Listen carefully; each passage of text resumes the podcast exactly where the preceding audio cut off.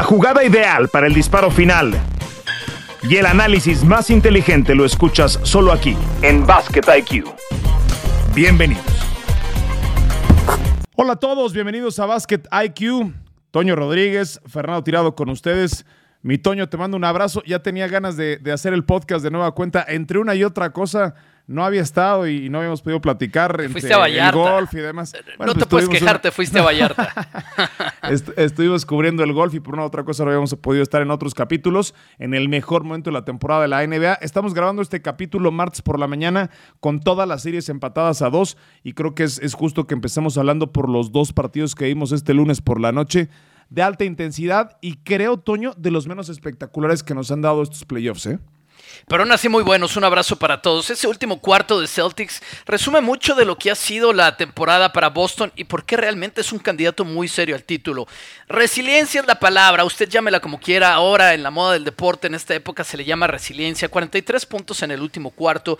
Hubo un momento bien entrados en el tercer cuarto que iban perdiendo por doble dígito. Hubo un momento en la temporada que tenían una marca perdedora, se no muy lejos en el mes de enero. Hubo un momento en la temporada, la temporada pasada en la que Al Horford, faltando 28 partidos antes de que se acabara la campaña regular, fue soltado por Oklahoma y era un poco un jugador desecho de la liga, en una franquicia que no iba a ninguna parte en el presente. Sueltan a un veterano y ahí quedó flotando en el aire la carrera de Al Holford. Regresa a Celtics y da una demostración brutal el día de ayer. Obviamente el tema de los puntos llama poderosamente la atención, el que pasa los 30 puntos junto con Tatum. Pero el trabajo defensivo que hace sobre Yanis en la recta final del partido, esa fue la clave. Yo incluso me pregunto si el mejor defensivo del año Marcus Smart es el mejor defensivo de su equipo en esta postemporada. No estoy seguro, porque lo que hizo Al Holford el día de ayer fue grandioso para la victoria de Boston. Es, es, es una muy buena pregunta, Toño, porque los números así lo avalan. Yanis, cuando lo enfrenta Horford en esta serie, está tirando 15 de 49 para un 30%. Cuando lo defiende cualquier otro jugador de los Celtics, y mira que yo pensaba que lo defendía bien Grant Williams, está tirando para un 53.8, 35 de 65. Eh, es decir, cuando lo defiende el dominicano, ya se metió en su mente. Y ayer, eh, no, no sé si viste el tweet que publicó la esposa de Al Horford cuando publica la imagen de la clavada de Yanis y el stern, ¿no? El stern aunque que le Sí, marca claro, el claro. técnico y que le dice, este es, y pone la mujer, este es el momento en, la, en el que los Bucks, digo, no puedo decir la palabra, se equivocaron, ¿no? La, la- la regaron, este, regaron. Sí, sí, sí, sí, ahí, ahí, ahí se equivocaron feo. Conozco esa mirada. He was pissed. Oh. Estaba, estaba enojado, re- realmente molesto. ¿Qué tal esa jugada ayer de Horford?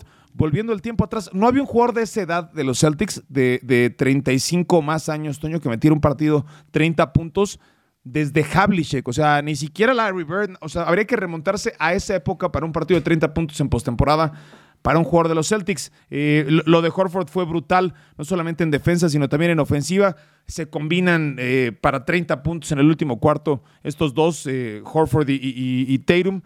Y además, bueno, pues creo que son los primeros compañeros desde Paul Pierce y Ray Allen que tienen un partido de 30 puntos para dos jugadores de los Celtics. Sí, 16-19 era la marca perdedora que tenían en algún momento de la temporada los Celtics. Es que todo funciona, Fer. No solamente es Horford, a ver, por supuesto Tatum, ¿no? De los 30 puntos que tiene, 12 los pone en el último cuarto, en el momento más importante, justamente en un instante en el que Yanis tiene que ir a la banca, porque Yanis ha sido un toro toda esta serie, toda su vida, pero toda esta serie ha sido un toro. Estaba cargando contra Celtics, todo el partido lo estuvo haciendo y estaba, tú podías ver a Yanis, lo, podías ver agotado. Entonces, mm, Budenholzer lo manda a descansar unos instantes y ese es el momento en el que Jason Tatum y, bueno, por supuesto Udoka y todos los, los Celtics huelen, huelen la oportunidad. Tatum liberan al Krakenfer. Es, es lo que pasó y esa combinación termina explotando más unos muy sólidos 18 puntos de Smart, muy sólidos 18 puntos de Brown. No, no es la banca más profunda, pero ahora sí viene White con un, con un doble dígito anotador. Entonces, la combinación de este alero grande con un ala pivot natural les da mucha versatilidad defensiva. Los dos pueden ir a marcar al perímetro si es necesario, especialmente Tatum. Horford está ahí para trabajar sobre Yanis. Pero fíjate, es una defensa muy larga porque tienes a Brown, tienes a Tatum, tienes por supuesto a Williams y tienes el caso de Al Horford. Se, se vuelven muy largos de brazos como los Suns. Y eso que ayer no estaba Williams, Toño. O sea, ayer y eso que descartaron no a está Williams, Williams, ¿no? claro. Pero Grant Williams también es un gran defensivo por sí mismo Claro, en el perímetro. Muy bueno, muy buen Y- defensivo. Y, se vuelve un problema incluso para un equipo tan dominante adentro como lo es los Bucks. Y sabes qué, Fer, es el momento Celtics. Porque mientras Middleton no regrese a esta serie, los pueden eliminar.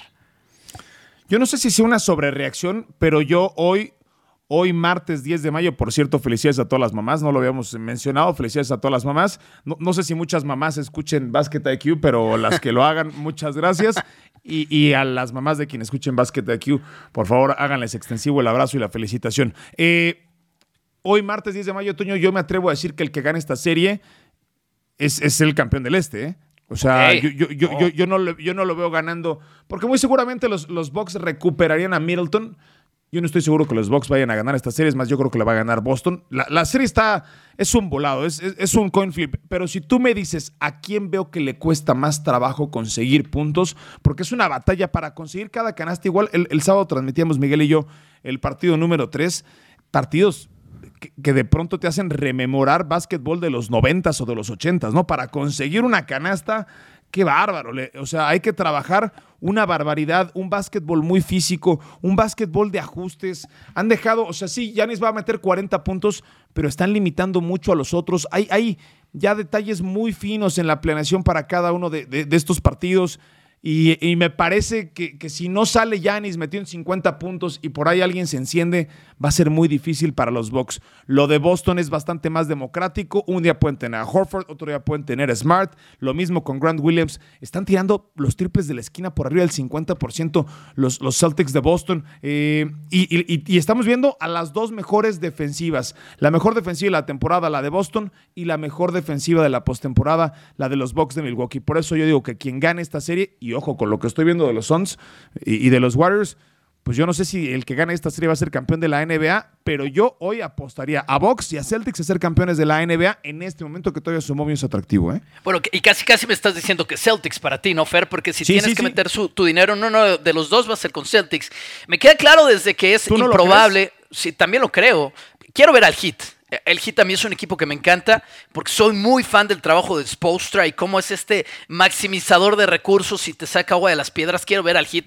Si, la final va a ser con el Heat y no con Filadelfia, quien sé que va a ser estos dos, va a tener que ir a ganar cada partido, ¿no? En el sentido literal del esfuerzo, imagínate meterse a Miami. No que en Filadelfia no, pero Miami yo lo veo un equipo, una roca muy sólida.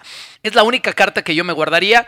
Y si los Suns logran salir fortalecidos de las finales de, la conferencia oeste, pues también creo que hay que respetarlos. Pero entiendo los argumentos, estoy contigo. Y si Middleton no regresa temprano, temprano tiene que ser ya antes del juego 7, un potencial juego 7, va a haber muchos problemas para Milwaukee. Porque tienen que retar, obviamente, y, es, imposible que Yanis no te haga un partido bestial, porque es muy dominante ahí. Pero ¿quién es el segundo playmaker? Ese es el problema que tienen los Bucks. No tienen otro playmaker, especialmente uno que venga desde el perímetro para hacer que las cosas sucedan. Drew Holiday, por supuesto, está ahí, pero no es una fuerza anotadora del nivel de Chris Middleton. Wesley Matthews tampoco lo ha sido, más allá de que es un muy buen francotirador. Grayson Allen, todos estamos deslumbrados con su performance al principio de estos playoffs, pero tampoco ha demostrado ser ya una calidad de superestrella como la segunda que necesitan los Bucks. Entonces lo, necesitan de vuelta y en la medida que no regrese, creo que hay problemas muy, muy grandes para Milwaukee. Y hoy mi dinero está con Celtics, pero no se me olvida tampoco que el primer juego de esta serie lo ganaron los Bucks en TD Garden. Ahora, Toño, eh, no, no, no me gusta, y, voy a acudir al cliché, no me gusta hablar del arbitraje. Pero si este arbitraje hubiese tomado par de decisiones a favor de los Celtics, esto estaría 3 a 1. ¿eh? Para empezar, yo no me creo ese cuento y, aquí voy a, no, hemos tenido la oportunidad de platicar de eso porque fue el fin de semana. ¿Qué te pareció esa falta a Smart eh, en, la última jugada del partido en la que en el reporte de los últimos dos minutos vuelven a decir los árbitros o vuelve a decir la central de arbitraje desde Nueva York que no fue en acción de tiro? 9, 99 de 100 en la temporada marcan esas en acción de tiro y esa en particular no la marcaron así. Tenía tres tiros libres Smart. Después incluso todavía Al Horford tipea ese balón y si el juego dura .5 segundos más, eh, se hubiese ido eh, a favor de Boston. El goaltending que no le marcan a Yanis, en fin, el, día de ayer, esa, esa falta técnica con el brazo, el codazo que dicen es deliberado de Al Horford. La verdad es que yo ya no entiendo nada y me parece que de todas las series, esta es la que ha sido peor arbitrada. ¿eh? Eh, muy mal arbitrada. No ha sido la más física. Ya vamos a entrar a lo de Warriors contra, contra Grizzlies. No ha sido la más física, aunque ha sido súper física. Porque los otros además están pegando casi que intencionalmente o intencionalmente. Aquí creo todos son acciones de básquetbol, pero no creo que estén bien calificadas. Por un lado están tratando de dejar jugar demasiado, pero por otro lado tienen una sensibilidad, Fer. Los árbitros se desmoronan a la primera, se desbaratan a la primera con faltas técnicas. Lo del día de ayer fue absurdo. O sea, una falta técnica por cómo termina la jugada Horford y, la de Yanis. O sea, una, una falta técnica porque lo quedó viendo feo que, no pueden quedarse viendo feo entre ellos mientras no abran la boca. Además, te das cuenta cómo el un árbitro tan experimentado como el que cobró esas técnicas el día de ayer en frente de Yanis, por una mirada cruzada, por amor de Dios, Fer, eh, eso, es absurdo, ¿no? Siempre nos quejamos de que el básquet antes era más... Está bien, está bien, eh, entiendo esos argumentos de la vieja escuela, pero lo de ayer sí fue una exageración. Sí, está Mangondi, dice, esas hay que dejarlas correr. Ayer yo veía la transmisión en inglés y decía, esas por favor, esas las tienen que dejar correr. En fin, eh, bueno, hablemos un poquito de la otra serie de, de Warriors, que ayer, eh, bueno, pues gana, gana un partido muy bravo, un partido que empieza muy mal. Yo hace mucho que no veía Golden State. Creo que empezó 0 de 15 en triples el equipo de Golden State. Tal cual. Pero los vi, tal cual. Los, vi en un modo diferente, Toño. Vi a un Jordan Poole como con miedo. Eh, yo, yo he revisado las proporciones, siempre lo hago, las proporciones de puntos de cada jugador para los partidos. Está en 20 puntos, bueno, no le hizo ni cosquillas a su proposición Jordan Poole. Eh, un, primer cuarto verdaderamente feo para quien quien no sea muy apasionado del básquet, creo que termina 24-20 por ahí y después le cuesta una barbaridad meter el primer triple. Creo que lo termina metiendo Otto Porter el primer triple. Tal cual. Faltaban tres minutos del segundo cuarto cuando lo metió. Del segundo cuarto. Eh, y, después Curry llega a los 500 triples en postemporada, en fin, y, se destapa y, empiezan a caer algunos otros. Eh, pero qué bárbaro, ¿cómo le cuesta a Warriors? Por eso yo hoy no estoy seguro que Warriors sea candidato para llegar a las finales ayer contra un equipo sin Jamorant, estuvo atrás en el marcador 46 minutos del partido para después eh, tomar la ventaja. Es increíble, primero crédito para Memphis, ¿no? Sin su mejor jugador, ya nos lo habían mostrado en la temporada regular. Si no estoy equivocado, la marca sin Jamorant fue algo muy cercano a 21 ganados, 4 perdidos. Quizás le estoy fallando por uno, pero algo así de bueno. Se perdió en esos 24, 25 partidos y ganaron más de 20 sin él, de eso estoy completamente seguro. Y demuestran que aún sin él, en San Francisco, porque el partido es en San Francisco, Memphis puede ir y ganar, puede ir jugar defensa. Oye, limitaron a Golden State a 18 puntos en el segundo cuarto, a 20 puntos en el primer cuarto. Los triples sí es algo de los dos equipos. Un momento en el partido en que estaban 2 de 31 en triples, combinados por supuesto. Los dos habían llegado del lado de Memphis antes de que Otto Porter llegara con ese primero para Golden State. Entonces lo primero que tengo que decir es Memphis es un equipo capaz de mantener el nivel atlético, el nivel de defensa, el nivel de energía, el nivel de resiliencia, aún sin su gran estrella. Lo demostraron en la temporada regular y lo vuelven a hacer el día de ayer. Y después, Fer, Golden State no está acostumbrado a ser el equipo malo, a ser el equipo rudo, a ser el equipo villano. Y yo creo que lo que hizo Jordan Poole en el juego 3, Draymond Green sí, pero hasta, hasta un malo en un equipo de buenos, como que él sí es el malo, pero todos los demás no.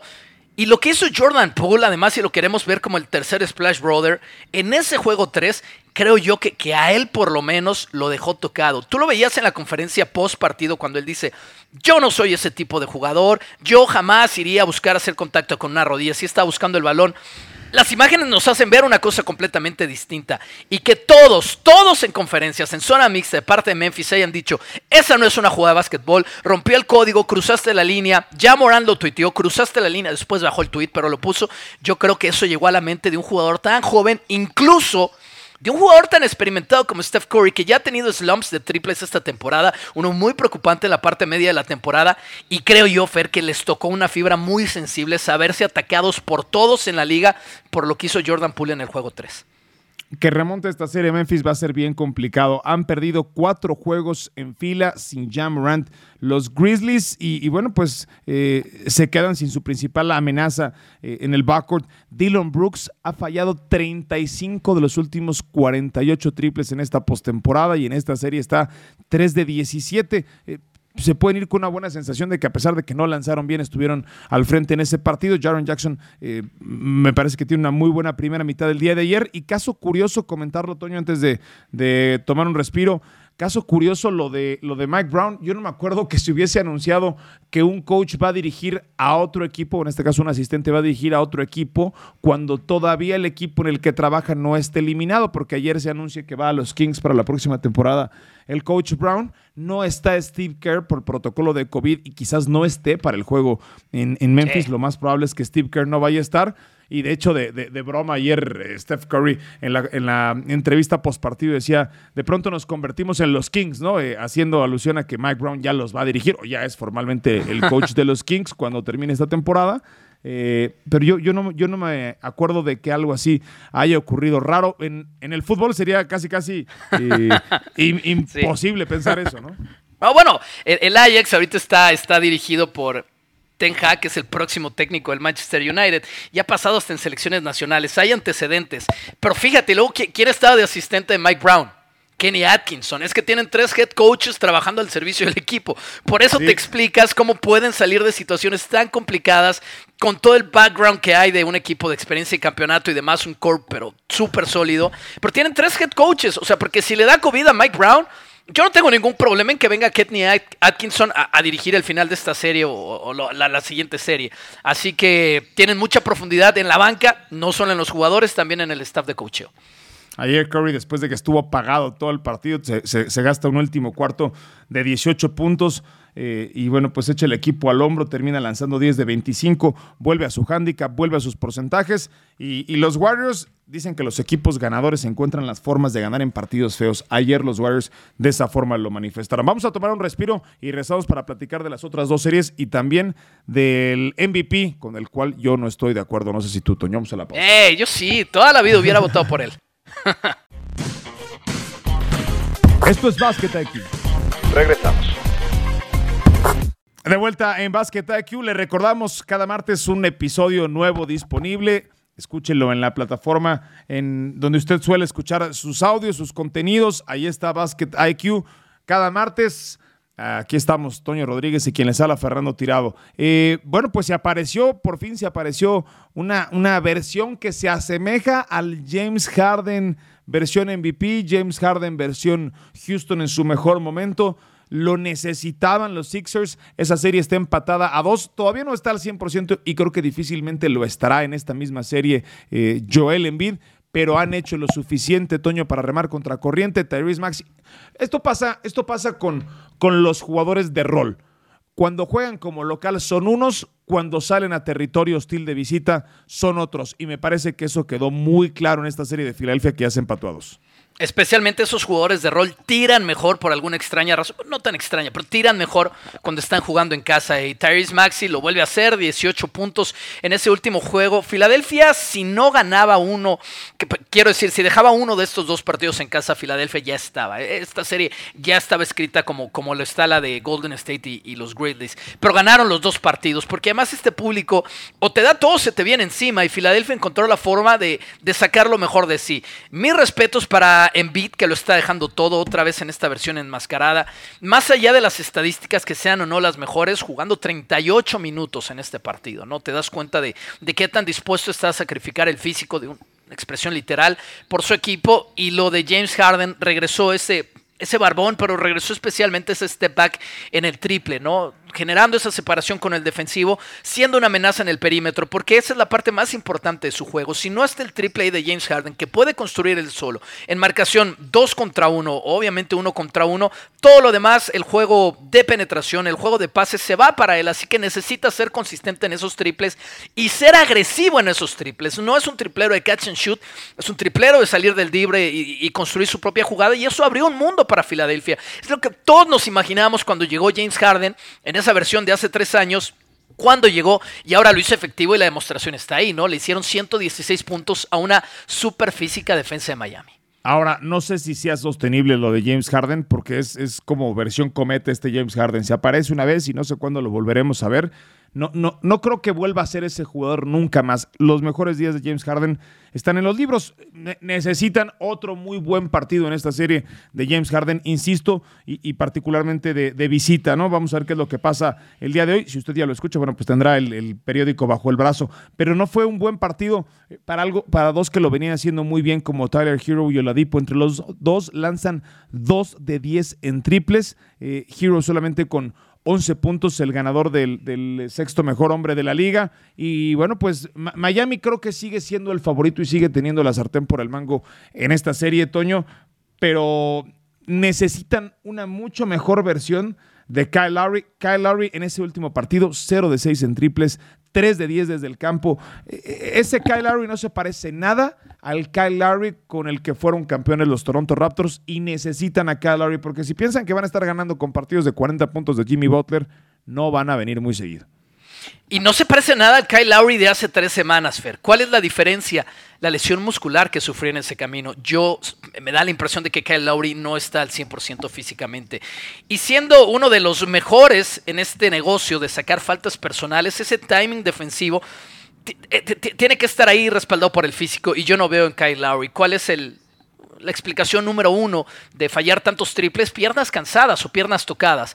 Y yo creo que es el caso de Kyle Lowry. No sé tú, juega 30 minutos en este último partido, pero yo creo que la explicación va por un tema físico. Él es tan aguerrido, tan entregado, que su básquetbol, además de su talento, se basa en ir por todos los balones, en ir por todas las posesiones defensivas, adelantarse en las penetraciones, a rotar en las líneas de pase. Y yo no lo vi así en el último juego. Él dijo que él es como, como Wolverine, que él se puede recuperar de las lesiones y los problemas físicos antes que los demás humanos, pero en un tema muscular, si no estoy equivocado, es de isquios, parte posterior del muslo, de, esa no regresas, creo que él regresó como en, como en nueve días, ocho días, de esas no regresas en ocho días.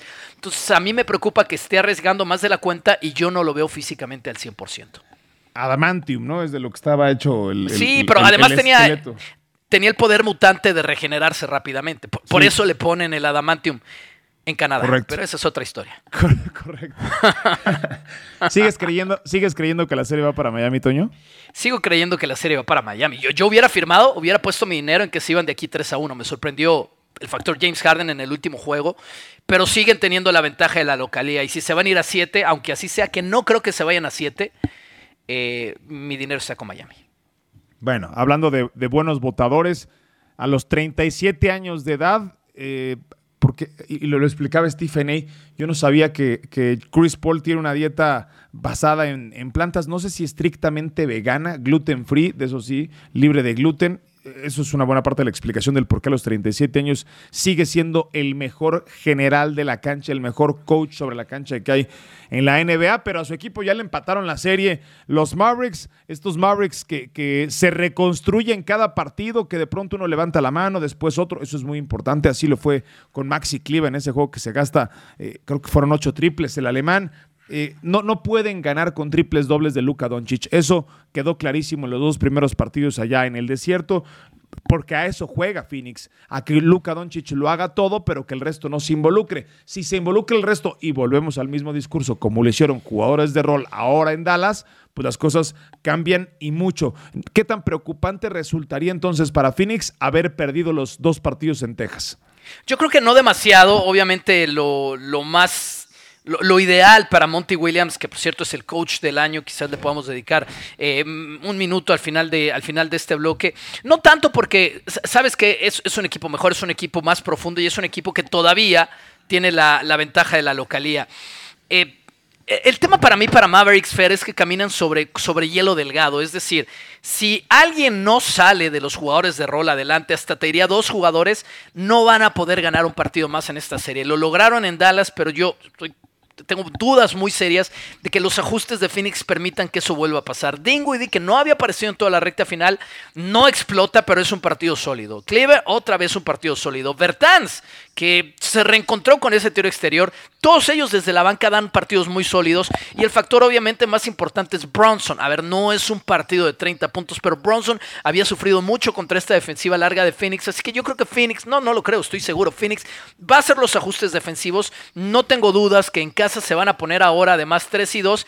Y el que gane ese quinto partido, mejor de 7, cuando están 2 y 2, tiene un porcentaje de victoria muy cercano al 82% hacia adelante. Entonces yo creo que no hay señales de alarma en Phoenix, no se pueden descuidar, pero todavía tienen el básquetbol para aclarar el panorama con una victoria este, este martes. Sí, Finney Smith tuvo partido de 24 puntos en ese juego número 4 que termina por empatar la serie a 2, lo decías. Eh, Bronson con, con 18 y desde la banca Bertans con 12, eh, Dinwiddie con 10 y Maxi Cliva con 11. Necesitan que estos aporten como visitante. Yo también tengo serios cuestionamientos de que así ocurra. Lo más probable es que esta serie se ponga 3 a 2 a favor de Phoenix. Eh, bueno, vamos a, vamos a tocar esos dos temas que mencionabas, Toño. Uno, el coach del año, lo de Monty Williams. Eh, es, es justo. Había otros que han hecho más con menos material, pero también creo que compensa un poquito en un equipo que tiene el mejor récord de la liga, la mejor campaña en la historia de la franquicia. Si no van a ganar premios individuales los jugadores, pues eh, algo se tiene que llevar la franquicia. Y el coach justo, bueno, pues es, es Monty Williams. Sí, para mí está siendo el mejor coach de esta liga desde la burbuja. Y está claro que este ha sido el mejor equipo en temporada regular desde la burbuja. Eran incluso favoritos para ganar eh, el título la temporada pasada contra los Bucks en esa serie de las finales. A mí me parece muy bien. Ha logrado instituir una cultura, que eso nos lo platicaba el oveja Hernández aquí, Fer, hace, hace ya varias semanas, que lo más difícil y lo más lindo para un entrenador es cuando logras meterle en los huesos una cultura de club a tu equipo. Y no hay duda que Monty Williams lo ha hecho. Solamente por eso para mí ya es el coach del año y si podemos hablar, por ejemplo, del caso de Grizzlies, ¿no? Que, con menos han hecho más y han logrado de un equipo de muchas promesas ser un equipo de mucha realidad.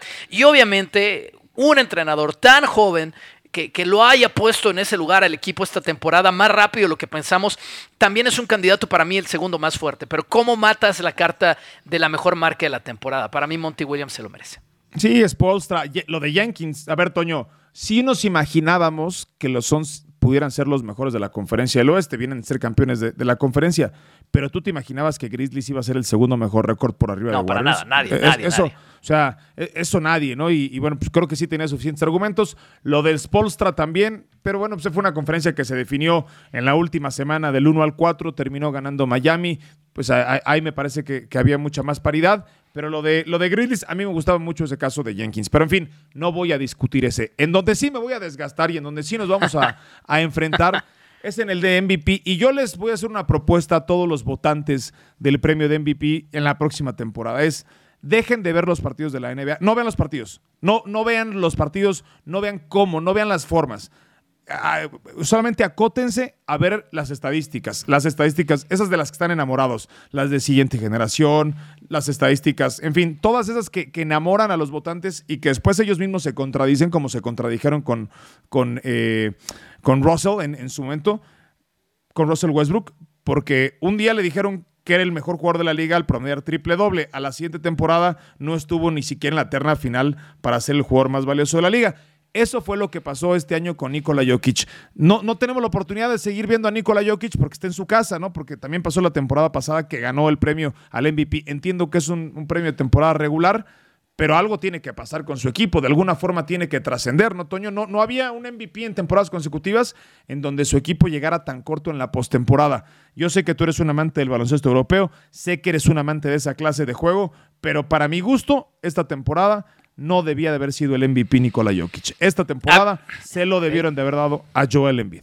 Que Embiid además es el, líder anotador de la temporada y eso es un argumento muy fuerte. El tema es, no, no, quitemos la perspectiva de que es un premio a la temporada regular, estrictamente a la temporada regular. Y en la temporada regular, ¿cuántos juegos más ganó Filadelfia que Denver? Tres juegos más. Ganaron 51 juegos. Denver, aún siendo malo, porque lo tenemos como un equipo malo esta temporada, ganó 48 juegos. Entonces, ese factor de qué equipo llegó más lejos, porque igual solamente es temporada regular, ¿quién hizo más para que su equipo llegara más lejos? Yo casi, casi que lo igualo, Fer, porque solamente son tres juegos de diferencia. Tres más victorias de los 76ers que de los Nuggets. Y luego las estadísticas avanzadas yo sé que dan flojera, yo sé que son difíciles, yo sé que, que, no son lo más atractivo. De, inflación estadística. Sí, no, claro, claro. Y tenemos partidos de 140 puntos. Entonces, irse estrictamente a las estadísticas. ¡ah! Pero a lo que voy es, es, lo más cercano que tenemos para ser objetivos. ¿no? Para medirlo. Si, esto no es laboratorio, esto no son matemáticas, pero es lo más cercano. Yo no voy a decir, yo estoy a favor de Jokic, pero lo, único que voy a decir, tratar de explicar al público cuáles son las dos estadísticas avanzadas por las cuales se fueron los votantes. Una es la tasa sobre reemplazo, es decir, comparados con todos los jugadores de tu posición, y son la misma posición estos dos, ¿qué tan mejor eres que, el promedio? Y Jokic es claramente mejor que Embiid en esa estadística. Y lo otro, en inglés le llaman Raptor a esa estadística avanzada que ya es la sofisticación de la sofisticación. Pero tiene que ver también con la tasa de reemplazo comparada solamente con los mejores en posesiones defensivas y ofensivas en cada en participación por cada 100 posesiones, es decir, en eficiencia. Eso ya es demasiado rebuscado. Se fueron a esa y también Jokic salió arriba de Embiid. A ver, vamos a compararlos, Fer. Vámonos al, terreno llano y simple, al cuadrilátero. ¿Quién es un mejor jugador para ti? ¿Quién, quién, quién tira mejor el triple? Embiid creo tira mejor un poco el triple. A ver, de, de los tres, de los tres, ¿quién es el mejor jugador? Para mí, Giannis Antetokounmpo es el mejor jugador de los tres. Ah, bueno, ok, bueno. Pero estamos con estos dos finalistas. Solamente por variar, porque Giannis venía de ganar ya también un par hace, hace tres temporadas para atrás. Y vamos punto a punto. El triple creo que Embiid puede ser un poco mejor. En el drible no hay duda, Embiid es un poco mejor. Jugando pegados al aro, Embiid es un poco mejor. ¿En qué es mejor Jokic? Rebotea mejor, creo que tiene mejores instintos a pesar de que no es más alto. Definitivamente pasa mejor el balón. Definitivamente es más mariscal de campo dentro de la cancha. Y yo, como soy un enamorado del juego del pase, pues qué te digo, yo se lo daba a Jokic. Sí, sí. A ver, tiene, es la primera campaña de 2000 mil 500, 2000 slash 1000 slash 500 en la historia. Primero en promediar por arriba de 25, 3, 6, 6, promedio 27, 14 y 8. Primer jugador en la historia ser top 10 en puntos, en rebotes, en asistencias y en porcentaje de campo en las últimas 50 temporadas. Sí, las estadísticas son abrumadoras, son, son de locura, son alucinantes, ¿no? Para, para este hombre, yo en la prueba del ojo, que ahí es donde pues podemos entrar en la subjetividad y esa, y esa es otra, es otra historia, Toño me parece que no es el mejor jugador, ni siquiera del mejor equipo. Pero bueno, es una discusión en la que nos desgastamos muchísimo y hay opiniones muy cargadas para cada uno de los bandos. Lo que es un hecho, Toño, es que el básquetbol internacional, pues este, se ha llevado los últimos cuatro MVPs, ¿no? Dos de, dos de Giannis y ahora dos de Jokic. Sí, sí, sí. Era un gran momento para dárselo en vid. O sea, creo que no pasaba nada. Creo que hubiera habido más gente conforme si se lo daban en vid. Leo muchos comentarios en Twitter, no, que es, una agenda de la liga contra Embiid. Bueno, no, es la liga la que vota, ¿no? Son, es prensa, son jugadores, no, no es la liga como tal, no es Adam Silver que dice si va a ganar este. Yo, yo sí veo en el procedimiento por lo menos un poco de democracia. Eh, y el año que viene quizás nos vamos a cinco temporadas, porque estos dos van a estar ahí, Yanis va a estar ahí, Doncic va a estar ahí. Y al que yo veo que, que les va a competir, pues quizás sea ya Morant. Sí, sin duda. Bueno, pues se une una lista muy exclusiva de centros con múltiples premios de MVP. Karim, Bill Russell, Will Chamberlain, Moses Malone y ahora Nikola Jokic. Bastante exclusivo al club al que se une Nikola Jokic. Bueno, eh, Toño, antes de despedirnos, ¿cuál van a ser las finales de conferencia? Vamos a, vamos a dar este, los picks de finales de conferencia. En el este, yo sí veo Miami contra Boston y en el oeste, Warriors Warriors contra Suns, no veo sorpresas. Sí, ya, está Warriors, Suns, mi dinero está con ellos también. Y del otro lado, yo voy con Milwaukee. Voy a respetar a los campeones. Creo que Middleton podría llegar a un juego 7. Tendría que ser en TD Garden, pero creo que Middleton puede llegar al juego 7. Y del otro lado, Miami va a estar ahí. ¿Qué serie se va a 7 juegos, Toño? ¿Solamente esa? ¿La de Boston? Ay, Fer, estoy, estoy, estoy pensando. Yo. Sí, yo creo que sí. La, no, la de Suns no, creo, ¿eh? La de Suns no, no, no, los Maps no, creo que sean capaces. Y, yo creo que Miami va a destrozar en, el juego 5 a, Filadelfia. Entonces yo creo que solo esa. Bueno, pues ya platicaremos de eso el próximo martes. Gracias, Toño. Te mando un abrazo. Me dio gusto. Un abrazo, Fer. Toño Rodríguez, Fer Tirado, le damos las gracias. Nos escuchamos el próximo martes en Basket IQ. Suena la chicharra y el fuego se apaga en la duela. Nos escuchamos en una próxima emisión de Basket IQ.